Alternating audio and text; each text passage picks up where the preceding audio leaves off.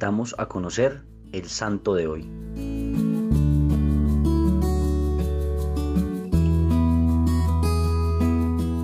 Hoy celebramos a Santa Teresa de Jesús Jornet.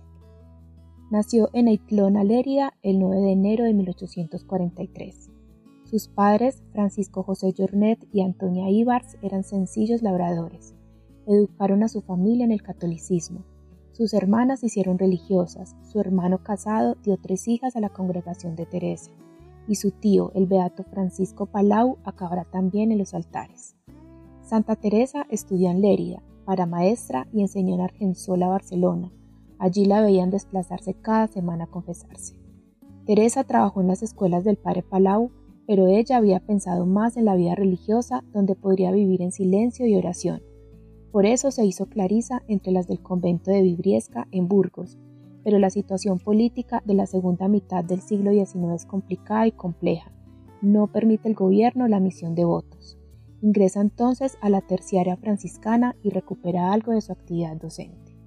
El padre Saturnino López Novoa, su director espiritual, la encausó hacia la fundación de una obra destinada a recoger a los ancianos sin familia y sin medios de subsistencia.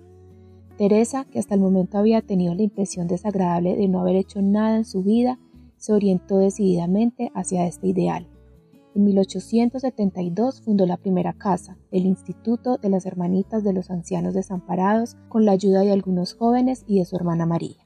El 27 de enero de 1873, los miembros de la nueva congregación recibieron el hábito religioso y ella fue elegida superiora. Elige de patrona a la Virgen de los Desamparados, título muy apropiado para los ancianos. Muy pronto el número de ancianos fue aumentando sin parar. Compró el antiguo convento de los agustinos. Esta casa se convirtió en la casa madre de la congregación. Se desarrolló tan deprisa la obra que en 1887, cuando fue aprobada por la Santa Sede, contaba ya con 58 casas. Eran lugares tranquilos, limpios, de oración diaria y alimento sano se proporcionaban las medicinas pertinentes y sobre todo se derrochaba cariño de las dos clases, humano y celestial. Los ancianos allí se sentían amados. María Teresa de Jesús formó muy sólidamente a sus hijas en el cumplimiento de sus obligaciones con los ancianos, hasta exponerse a la soledad, al frío y al hambre, para poder darles abrigo y cariño. Una inalterable confianza en Dios, paz interior y capacidad de darse a sí misma a los demás por amor a Cristo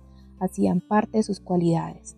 Dios en el corazón, la eternidad en la cabeza y el mundo bajo los pies.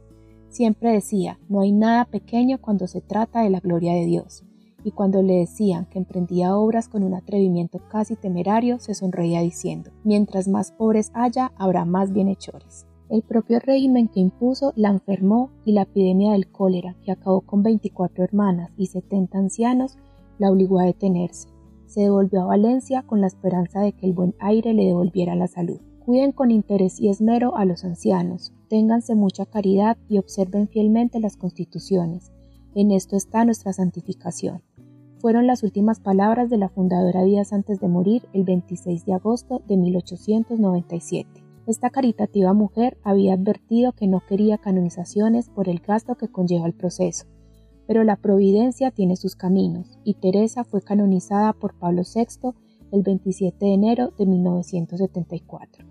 Los invito hoy a ejemplo de Santa Teresa de Jesús Jornet a volver los ojos a los ancianos de nuestra propia familia, recordémosle cuánto los amamos y pongámonos a su servicio, y por aquellos ancianos desamparados en esta sociedad ofrezcamos a la Virgen María una oración para que sean amparados bajo su manto celestial.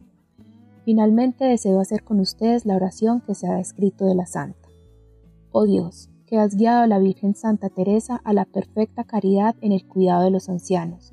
Concédenos ejemplo suyo servir a Cristo en el prójimo para ser testimonios de tu amor. Por Cristo nuestro Señor. Amén. Cristo Rey nuestro, venga tu reino.